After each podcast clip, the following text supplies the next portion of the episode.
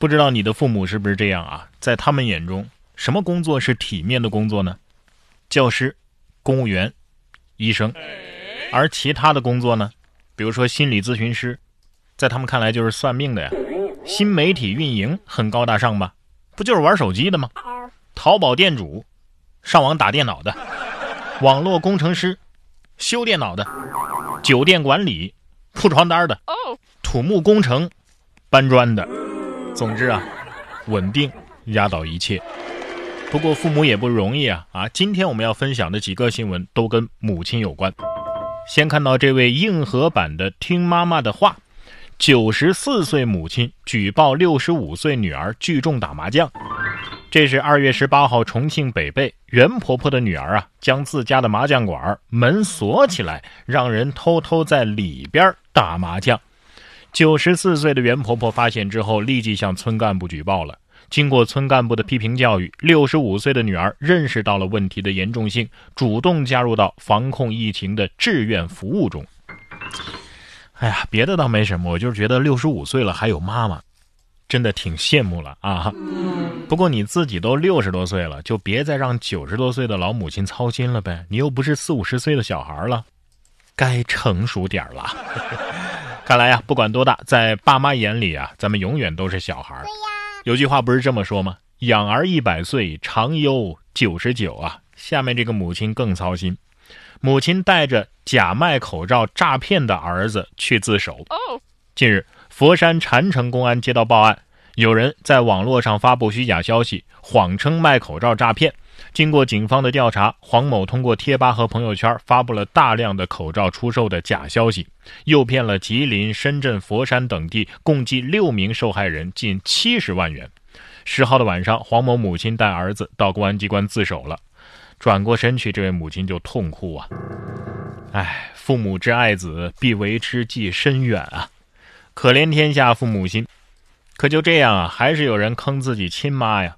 封城前，男子离汉回京，不隔离，把自己亲妈给传染上了。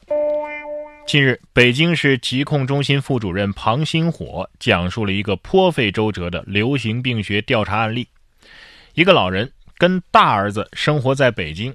小儿子一家三口呢是长期居住在武汉，小儿子听说武汉要封城了，是想尽办法回到北京投奔妈妈和大哥。回京之后啊，是照常外出购物、买药、取快递。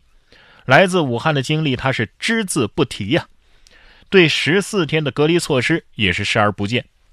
后来他自己的母亲发烧了，到医院就诊的时候，老人也没说实话，就是不承认家里有从武汉来京的人。最后，在公安人员的配合之下，在疾控人员的反复追问之下，他们才道出真相。这期间啊，儿子知道母亲发烧，猜测可能是发病了。为了躲避被集中隔离，小儿子一家三口啊，还换了地儿租房子，躲来躲去也没跑掉。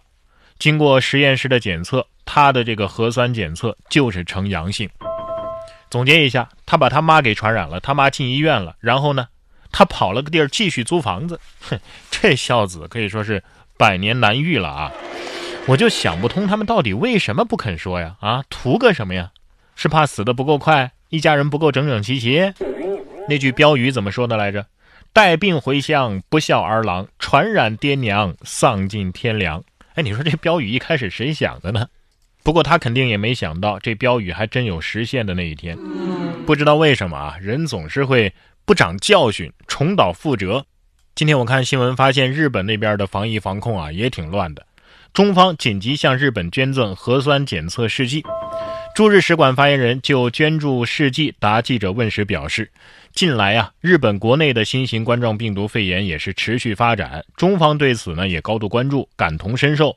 得知日方新冠病毒的核酸检测试剂不足，中方立即向日方表达愿意提供协助，并且呢。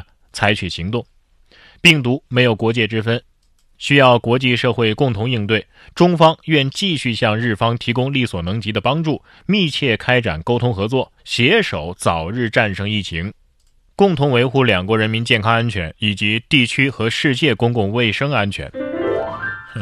建议日本送过来的那个山川异域、风月同天的盒子别扔了，哈哈，可能还要送东西给日本。说完日本，再来看看韩国。韩国有多名邪教徒确认感染新冠肺炎，而且啊，曾经出席过数百人的礼拜活动。根据路透社的报道，二月十九号，韩国再确认十五名感染新冠肺炎的病例，其中啊，韩国大邱市有一位六十一岁、代号为三十一号病人的女性感染者。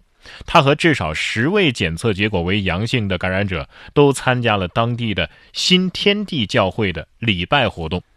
据估计啊，这个三十一号病人出席的这些活动有数百位参加者。根据此前的报道，这个新天地教会成立于一九八四年，又叫新天地耶稣教证据账目圣殿教会。而该教的创办人叫李万熙啊，他自称是肉身不坏啊，打着传教的幌子，在韩国各地活动。据称一度啊有近二十万会众。新天地教会也在我国多次涉嫌从事不法活动，各地有关部门多次依法取缔其活动。